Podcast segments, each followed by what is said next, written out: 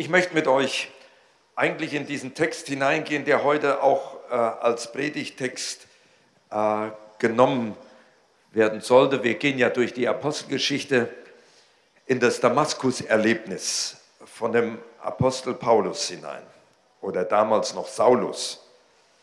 Dieser Mann, der so ganz anders unterwegs war, der mitten in dieser Krisenzeit in die Christenverfolgung eingetreten ist. Und dazu möchte ich diesen Text mit euch lesen. Und ich habe euch direkt hier mal noch eine Karte hingetan. Er ist von Jerusalem bis nach Damaskus, äh, so knappe 290 Kilometer zu Fuß gegangen. Es halten sich ja Gerüchte, dass er vom Pferd gefallen wäre, aber es steht nirgendwo in der Bibel. Als Pharisäer er, sind nur die Leute sehr selten mit Pferden geritten, die sind zu Fuß gegangen. Also ich lese diese Geschichte, die ja den meisten von uns sehr bekannt ist, mit euch durch und dann will ich einige Kommentare dazu machen und das Thema soll zu dem Punkt kommen, wir sind Berufene von Gott. Das, was mich das letzte Mal in der Predigt schon so beschäftigt hat, wie gehen wir dann mit unserer Berufung um? Ich lese aus Apostelgeschichte 9, Vers 1 und folgende. Saulus aber schnaubte noch mit Drohen und Morden gegen die Jünger des Herrn und ging zum hohen Priester und bat ihn um Briefe nach Damaskus an die Synagogen, dass er Anhänger dieses Weges, Männer und Frauen, wenn er sie fände, gefesselt nach Jerusalem führe. Als er aber auf dem Weg war, und in der Nähe von Damaskus kam, umleuchtete ihn plötzlich ein Licht vom Himmel und er fiel auf die Erde und hörte eine Stimme, die sprach zu ihm, Saul, Saul, was verfolgst du mich? Er aber sprach, Herr, wer bist du? Der sprach, ich bin Jesus, den du verfolgst. Steh auf und geh in die Stadt, da wird man dir sagen, was du tun sollst. Die Männer aber, die seine Gefährten waren, standen sprachlos da, denn sie hörten zwar die Stimme, aber sahen niemanden. Paulus aber richtete sich auf von der Erde und als er seine Augen aufschlug, sah er nichts.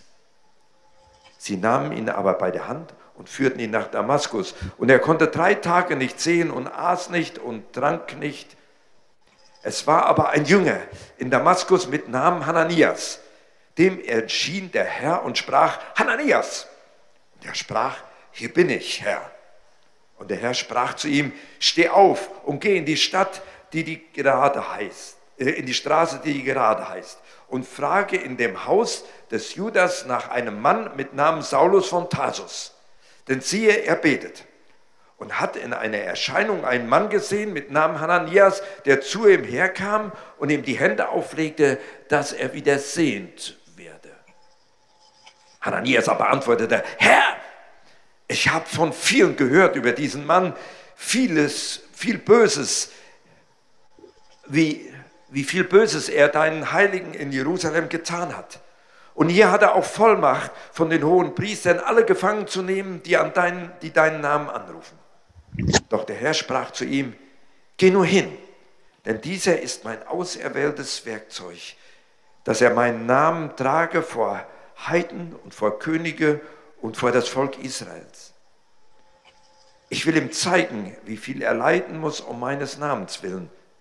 Und Hananias ging hin und kam in das Haus und legte die Hände auf ihn und sprach, lieber Bruder Saul, der Herr hat mich gesandt, Jesus, der dir auf dem Weg hierher erschienen ist, dass du wieder sehend und mit dem Heiligen Geist erfüllt werdest. Und sogleich fiel es von seinen Augen wie Schuppen, und er wurde wieder sehend, und er stand auf, ließ sich taufen, nahm Speise zu sich, stärkte sich. Saulus blieb aber einige Tage bei den Jüngern in Damaskus. Was mich an dieser Geschichte, die die meisten von uns ja in und auswendig kennen, wirklich fasziniert, ist, dass man dabei Gott überhaupt nicht versteht. Also wenn ich Gott wäre, ich hätte diesen Christenverfolger, diesen religiösen Verbogenen vom Blitz treffen lassen. Und hätte gesagt, ich suche mir einen anders, anderen aus, ich äh, hole vielleicht Stephanus wieder von den Toten, das macht Eindruck. Äh, äh, ich werde äh, den Philippus doppelt segnen, äh, aber diesen, lieber nicht. Dabei steht, denn meine Gedanken sind nicht eure Gedanken, spricht der Herr, und eure Wege sind nicht meine Wege, sondern so viel der Himmel höher ist als die Erde, so ist, sind auch meine Wege höher als, die, als eure Wege und meine Gedanken als eure Gedanken. Und ich dachte mir, ja, man muss drüber nachdenken. Eigentlich hatte Paulus seine ganze Berufung verfehlt. Ich glaube, dass er ziemlich früh von Gott gehört hat, dass Gott die Menschen geschaffen hat, dass er sie liebt. Er war geboren etwa zehn Jahre vor Christi Geburt, nimmt man an, in Jerusalem aufgewachsen, zu den Füßen des damaligen besten Theologen, der in Jerusalem zu finden war, Gamaliel, hat er gelernt. Und wer vor den Füßen des Lehrers gesessen hatte, das war der Musterschüler schlechthin. Er hatte eine theologische Karriere vor sich, ohne Ende, groß unterwegs. Er kannte die Tora fast vollständig auswendig. Ich bin froh, wenn ich Psalm 23 kann. Ja, aber der kannte selbst Psalm 119 komplett.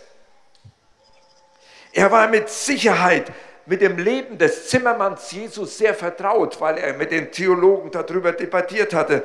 Er kannte sich bestens aus und er war auf dem Weg, Karriere zu machen in der frommen Umgebung. Aber interessanterweise stellt man fest, alles Theologische und alles Bibelwissen rettet nicht. Komisch, nicht?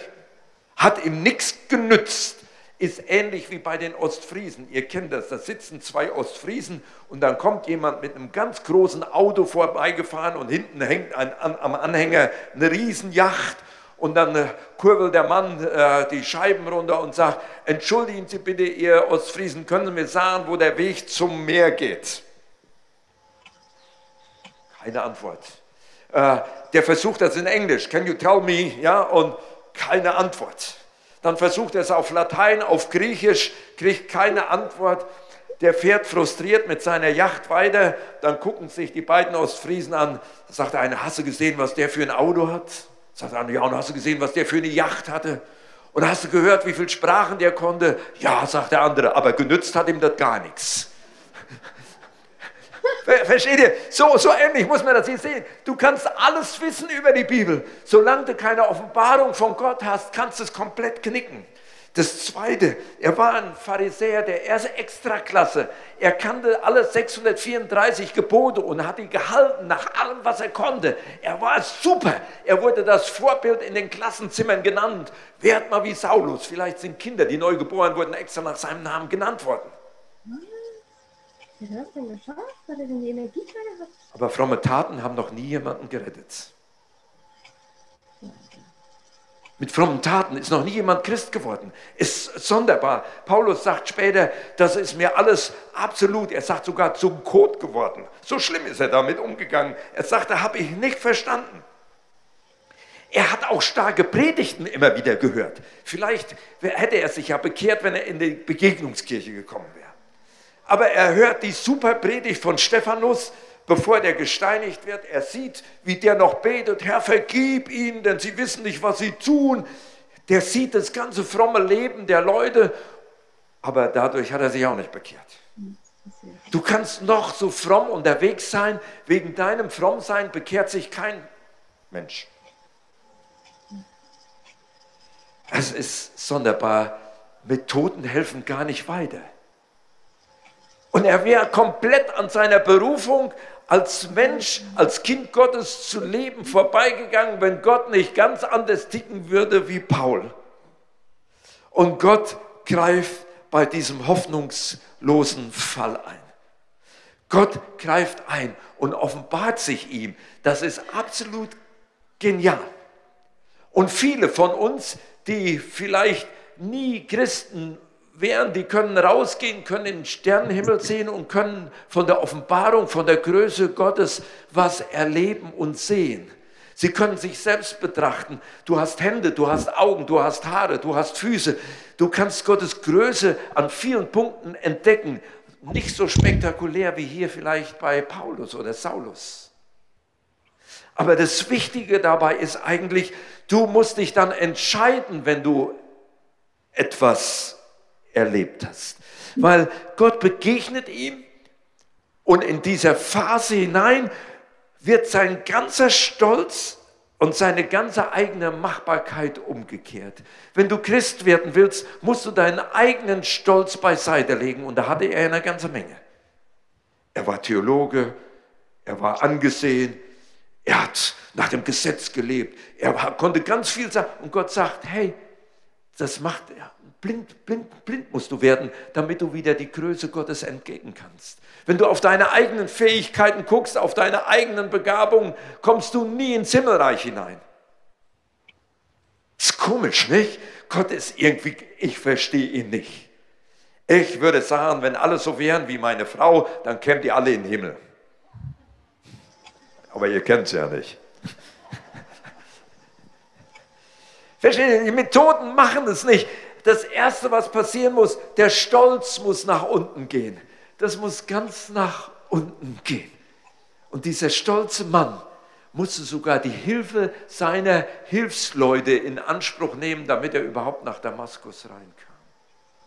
Alles hat ihm nichts genutzt. Und da sind wir mitten in unserer Gesellschaft drin. Wir sind oft so blind, dass wir meinen, wenn wir gut leisten, wenn wir gute Deutsche sind, wenn wir alles richtig machen, wenn alles unterwegs ist, wenn wir immer alle theologischen Fragen beantworten können, dann kommen wir in den Himmel. Und du kannst es vergessen. Als erstes musst du dich ganz tief vor der Allmacht Gottes beugen. Das kann ich aus der Geschichte lernen. Das Zweite, was ich daraus lerne, ist, Saul stellt sich zu seiner Berufung. Und da bin ich bei dem Punkt, der mir ganz wichtig geworden ist, weswegen ich mit euch auch drüber reden wollte heute. Wir frommen Leute, wir beurteilen oft uns nach den frommen Werken. Was wir tun, was wir leisten, wie wir unterwegs sind. Und sind dabei manchmal sehr blind. Wir reden dann über andere Kirchen, die vielleicht nicht so gut sind, wir reden über andere Christen, die noch irgendwelche Macken haben. Wir reden und haben lange theologische Debatten, was alles richtig ist oder nicht. Wir sind blind vor unseren Augen und sehen viele Dinge nicht. Wir vergessen dabei die Gnadenerweisung Gottes. Ich verstehe ihn nicht, weil ich denke, wenn alle so gut wären, dann wäre das doch alles gut. Aber nein, er sagt, du musst eine Entscheidung treffen.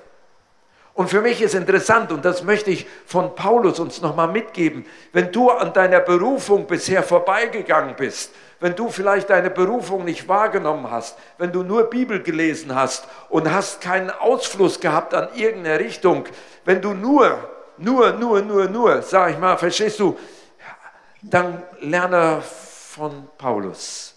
Das Erste, was er macht, er geht direkt zu Gott und redet mit ihm. Ich habe mich gefragt, drei Tage, hätte Gott nicht sofort kommen können? Hätte gesagt, jetzt liegst du einmal im Staub, machen wir mal eben so. Aber er wollte die Beziehung aufbauen. Ich glaube, in diesen dunklen drei Tagen ist eine Beziehung von Herz zu Herz zu Gott gewachsen. Ist von Herz zu Herz zu Jesus, dem Messias, was gewachsen. Nämlich dann kann Gott zu ihm reden und sagt, da kommt ein Hananias zu dir, der wird dir begegnen. Ich glaube, in diesen drei Tagen, wo Saulus eine Antwort gibt auf das Schlimme, was in seinem Leben passiert ist, da wird die Berufung in seinem Herzen bestätigt. Nicht, dass er nachher der Weltapostel wird, sondern dass eine Liebesbeziehung zu Jesus wächst. Und dann stelle ich fest, hier bin ich manchmal komisch unterwegs meine Berufung in der Herzensbeziehung mit Jesus unterwegs zu sein, vergesse ich oft so sehr. Ich messe mich an guten Taten oder das, was ich tue und mache und bin. Paulus sagt, das kannst du in die Tonne hauen, wenn die Herzensbeziehung zu Jesus nicht da ist. Ich glaube, diese drei dunklen Stunden, wo er nichts sieht. Und dann kommt dieses Wunderbare, dass genau wie Gott es gesagt hat, dann kommt dieser Hananias. Da müsste ich eigentlich eine extra Predigt drüber halten. Ich glaube, es ist eine der meistgehaltenen Predigten, die ich habe. Hananias aber war ein Jünger. Teil 1, er hörte die Stimme Gottes. Teil 2, er diskutierte mit Gott. Teil 3, er stand auf und ging. Teil 4, er war gehorsam und sah das Wunder Gottes. Also ganz einfach. Hananias aber war ein Jünger. Der ging hin Und jetzt nochmal, da sitzt dieser hohe Theologe und da kommt ein kleines Gemeindemitglied. Ein Wunder, da der überhaupt namentlich in der Bibel genannt wird. Das war ein No-Man, den kannte niemand.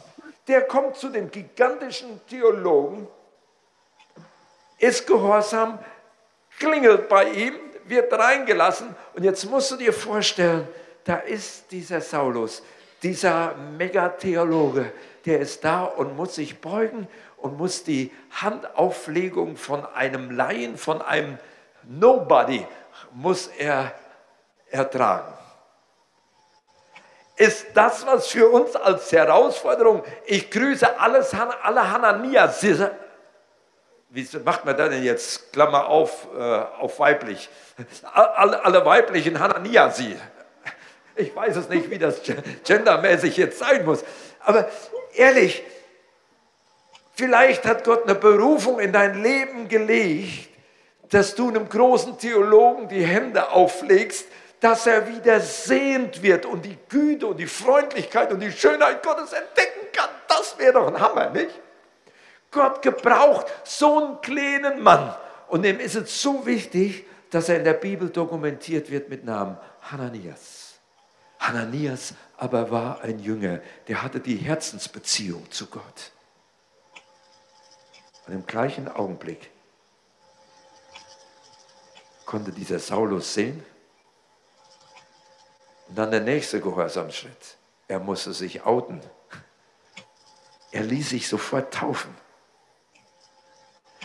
Ich will jetzt nicht mit euch über die Charakterschulung lesen, ne, die dann auch kam, wenn, wenn er dann zwölf Jahre äh, weggesperrt wird, weil er zu viel Unruhe gemacht hat. Da kommen wir später in der Apostelgeschichte noch drauf. Da kam die Charakterschulung noch hinterher. Aber am Anfang steht die Berufungssache, dass ich wirklich wieder weiß, ich bin ein Kind Gottes und das bedarf einer Antwort von dir.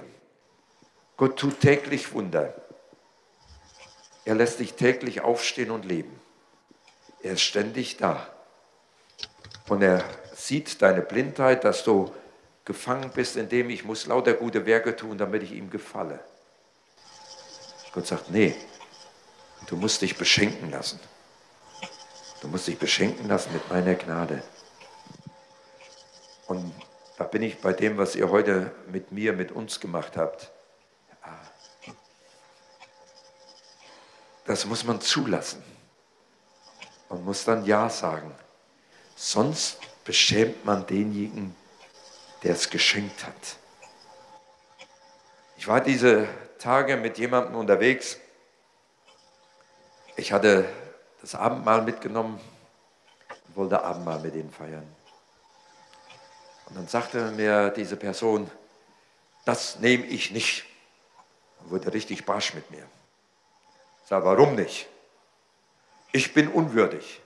Oh, sag ich dann darf ich auch nicht.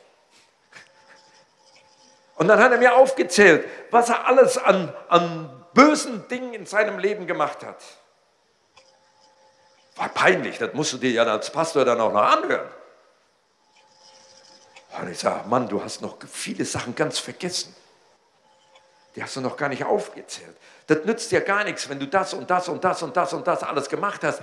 Du bist ohne Liebe unterwegs gewesen. Das ist viel schlimmer.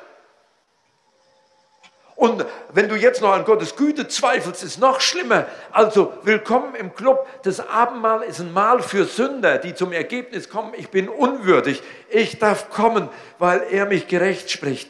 Und das führt dazu, dass ich mich demütigen muss vor Gott und um es Ja dazu sagen. Das ist die Botschaft.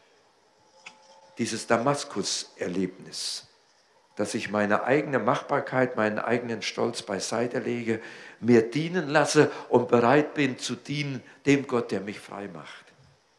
Aus Gnade heraus. Ich habe am letzten Sonntag darüber gepredigt, dass ihr berufen seid, dass wir berufen sind und dass ich in der Berufung leben möchte, Anbeter zu sein. Und ich dachte, ich muss euch von diesem Text nochmal sagen, es wird nicht durch theologisches Wissen erreicht. Das ist gut. Es wird nicht durch fromme Taten erreicht. Das ist gut. Sondern es wird dadurch erreicht, dass ich mich vor Gott beugen kann und seine Gnade annehmen kann. Am Ende dieses Nachmittags habe ich mit dieser Person Abendmahl gefeiert. Zwei, die es nicht verdient hatten. Zwei unmögliche Vögel. Zwei, die es nicht geschafft hätten, mit eigener Kraft im Himmel zu kommen, die alle irgendwo Dreck am Stecken hatten, das nur nicht alle so bekannt haben. Die haben Abendmahl gefeiert und die, der Friede und die Gegenwart Gottes kam. Wenn ich mir was wünschen darf für die nächsten Jahre hier in der Gemeinde, wo ich mit euch unterwegs sein darf, dann das, dass wir in dieser Berufung leben. Dass es vielleicht nachher heißt, Paul war ein Jünger, Janice war eine Jüngerin. Und dann kann ich die Namen nacheinander reinnehmen. Sie hörten die Stimme Gottes. Sie diskutierten, ob das der richtige Weg war, weil die Beziehung stimmte. Und dann machten sie sich auf und legten irgendjemanden die Hände auf und der Heilige Geist kam und sie wurden sehend. Was könnte passieren? Ich würde Basti gerne nach vorne bitten. Sebastian, jetzt sage ich schon Basti zu dir, wie das so ist. Ich habe mir ein Lied von ihm gewünscht, was ich gemerkt habe, was er unten gespielt hat, von guten Mächten wunderbar geborgen. Erwarten wir getrost, was kommen mag. Von einem der großen Vorbilder in meinem Leben, ein Mann, der treu geblieben ist bis zum letzten.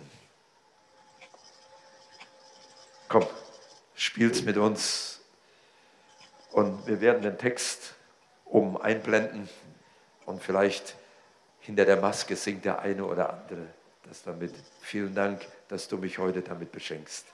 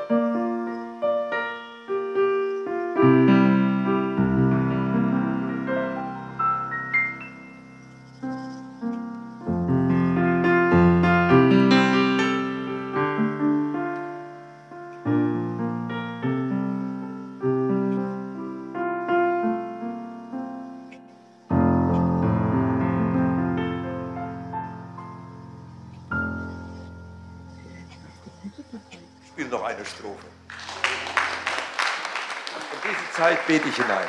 Ja? Spielst nur eine Strophe. Ja? Du großer Gott, du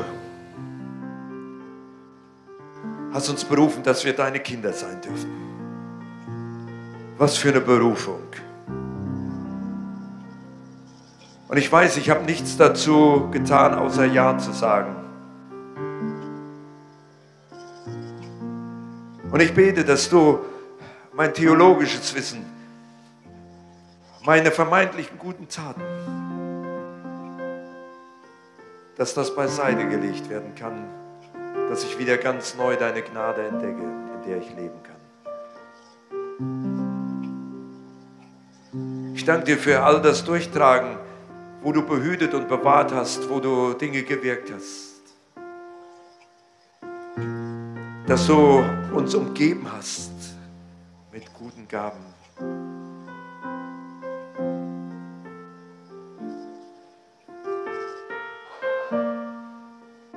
Herr Jesus, wir möchten heute Ja zu unserer Berufung sagen, Kinder Gottes zu sein. Das Saulus, das Damaskus-Erlebnis soll uns prägen.